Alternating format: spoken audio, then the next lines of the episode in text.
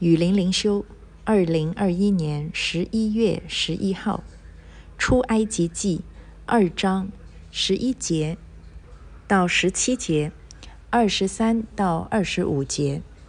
后来摩西长大，他出去到他弟兄那里，看他们的重担，见一个埃及人打希伯来人的一个弟兄，他左右观看。见没有人，就把埃及人打死了，藏在沙土里。第二天，他出去见有两个希伯来人争斗，就对那欺负人的说：“你为什么打你同族的人呢？”那人说：“谁立你做我们的首领和审判官呢？难道你要杀我，像杀那埃及人吗？”摩西便惧怕说。这事必是被人知道了。法老听见这事，就想杀摩西，但摩西躲避法老，逃往米甸地居住。一日，他在井旁坐下，米甸的祭司有七个女儿，他们来打水，打满了槽，要引父亲的群羊。有牧羊的人来，把他们赶走了。摩西却起来帮助他们，又引了他们的群羊。过了多年，埃及王死了，以色列人因做苦工，就叹息哀求，他们的哀声达于神。神听见他们的哀声，就纪念他与亚伯拉罕、以撒、雅各所立的约。神看顾以色列人，也知道他们的苦情。好，啊，这里呢就已经有了摩西出场了。那前面的背景就是法老妒忌以色列人，所以呢让他们的头生的男孩，呃，都要丢进都丢进河里面淹死。呃，那摩西的妈妈生了他以后就不舍得把他淹死啊，很多人都知道这个故事，就把他放在一个蒲草箱里面。就是啊，然后呢就被法老的女儿啊救了起来。那可是摩西的身份就很特别啊，应该说他非常的幸运，很蒙福，因为呃摩西的女儿啊法老的女儿呢，又让呃这个摩西的妈妈去啊抚养摩西，然后等到摩西年纪比较呃大了以后，又去到法老女儿的身边，呃，所以呢他。肯定就是这个摩西的妈妈从小，呃呃喂养他的时候呢，肯定是以这个以色列人的信仰来影响他，所以摩西没有随从呃埃及人的这种呃多神的信仰。而是啊，有着以色列人的这个呃对真神的信仰，这个是最重要的啊。呃，因为一个人他的身份认同，表面他因为在法老女儿身边呃长大接受教育，所以表面上呢，他是在埃及啊，应该是一个类似王子或者起码都是贵族这样的一个身份。所以我们后来看到，他是不需要像以色列人那样，呃，做苦工，他不是一个奴隶的身份。可是他的内在呀，他的真正的身份认同肯定是以色列人。第一，这是他从小，呃，就是成长的环境；第二呢，就是摩西的妈妈肯定是以信仰来来浇灌他。所以一个人他真正的身份认同、真正的自我定位、自我价值，肯定是来自他的信仰。就是信仰是一个人，呃，呃，一切的认知的最高最高点就是信仰，嗯，然后才是他的教育啊，或者是家庭背景啊。好，所以这个我觉得，呃，我们呃给孩子的教养啊，信仰是最重要的，而且呢，这个信仰的重要不只是外表。呃，给他去教会啊，读圣经啊，而是真的是要言传身教，就是自己要活出这样的一个榜样啊。摩西的妈妈她肯定不是一个普通人呐，因为她嗯很有这个胆色啊，又很有爱心，所以她才会偷偷的把呃，他也也要冒着生命的危险呢，把自己的孩子藏起来，然后就放在这个蒲草箱里面啊，让他在河里面呃这样子流走，愿但愿上帝来呃拯救这个孩子。所以这个妈妈她本身在胆色和信心上面已经是不一般的，那么她就啊抚养摩西，肯定就会以一个很正面的信仰和和榜样来影响摩西啊。好，那摩西长大以后呢？啊，他内心的身份认同，呃，肯定是偏向以色列人的。所以他，呃，这里就说十一节就说他去到他弟兄那里看他们的重担，就是说他自己不需要做苦工，可是他内心是同情啊这些以色列人，在他的眼中，这些以色列人才是他真正的弟兄。然后他就看见一个埃及人在打希伯来人，这个他呢，呃。年轻气盛，又有正义感啊，可是呢就很冲动，不计后果啊，所以他就左右观看，看到没有人呢，就把这个埃及人打死了。嗯，所以这里看到他不是错手打死人，他是呃真的是出于义愤而故意的把他打死的。呃，那么然后还要把他藏在沙土里面啊。好，然后第二天他又出去。他又看到两个希伯来人在争斗，就对那一个欺负人的那一个人说：“你为什么要打你同族的人呢？啊，可能他觉得大家都是同胞嘛。你看啊，连我啊，啊，这个埃及王子，我都视你们为同胞，你们互相之间怎么可以有争斗呢？啊，他应该是在道德上面有一些优越感啊，觉得自己挺好的，有资格去劝说人家。”哎，没想到那一个人说：“关你什么事啊？”就意思就是，你以为你是谁呀？因为他说：“谁立你做我们的首领和审判官啊？”就是说，你以为你是谁呀？你你可以来管我吗？你管得着吗？啊？然后呢，还还说：“难道你也要杀我吗？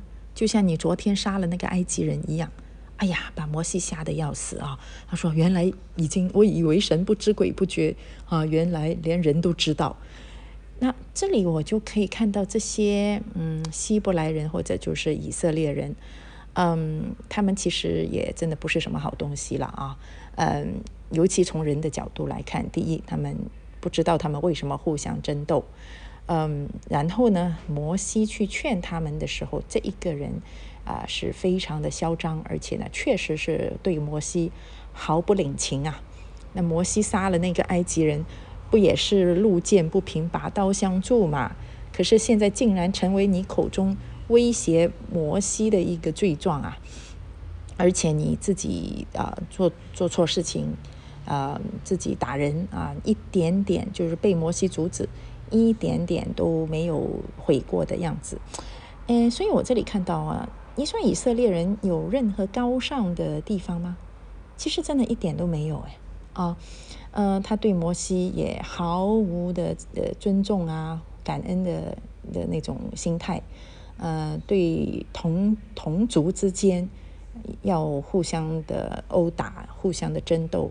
也一样的不留情面啊！你都已经做奴隶了，被埃及人欺负到这个样子了，那我们都以为你们做奴隶被欺负，那你们是不是应该要互相之间更加的团结，更加的同仇敌忾去呃对付那些欺负你们的埃及人？没有，互相之间依然是你争我斗，一点都没有更加的呃更加的团结。当有人来替你们打抱不平，你们都还不领情，所以我看这个以色列人、埃及人谁也不比谁好，所有的人都是罪人，所以圣经就说啊啊，这个世人都犯了罪，而且呢，全部都是啊，都是啊，没有行善的，连一个都没有。这个所有的人不行善的，都是不认识神的，就包括以色列人。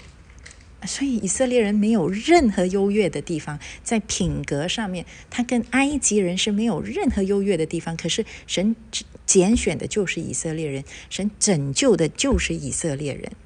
这个真的是啊，我们只能说这是神的主权啊。当然，我们也不需要去羡慕以色列人，因为在新约，在基督里，我们就是属灵的以色列人，因为我们已经在这个恩约里面了啊。呃，在旧约，以色列人是靠着隔离来做他们呃与神立约的记号，而在新约呢，我们在属灵上面都是有圣灵的印记啊，那个是一个更强、更好的隔离。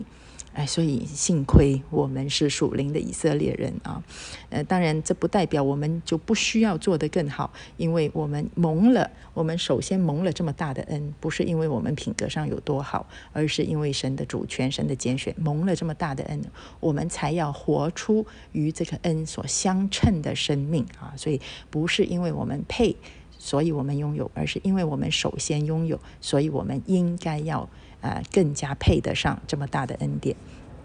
好，那所以，我我是对在旧约啊，对以色列人这个民族真的是其实没有半点好感。每次看到以色列人的所作所为，只能够让我思想到神的恩典是多么的伟大啊！在人身上看不到任何的好处啊，只有仰望神的时候才看到神的恩恩惠满满啊！好。然后这里呢，法老就听说了摩西杀人，摩法老就想要杀摩西。啊，我想法老就想，哇，这个人是养不熟啊！你看他虽然啊吃我的住我的哈，可是呢，他的心还是向着这些以色列人，哦，所以还是提早把他杀了算了。其实这个法老从人的角度没错哎，因为后来确实摩西是呃来帮助以色列人，带领以色列人离开埃及哈。所以以人的策略来看，这个法老还是有远见的。可是人呐，你再有远见，再厉害，你。傲得过神吗？哈，OK，所以他要杀摩西，摩西就逃走了，逃到米甸去。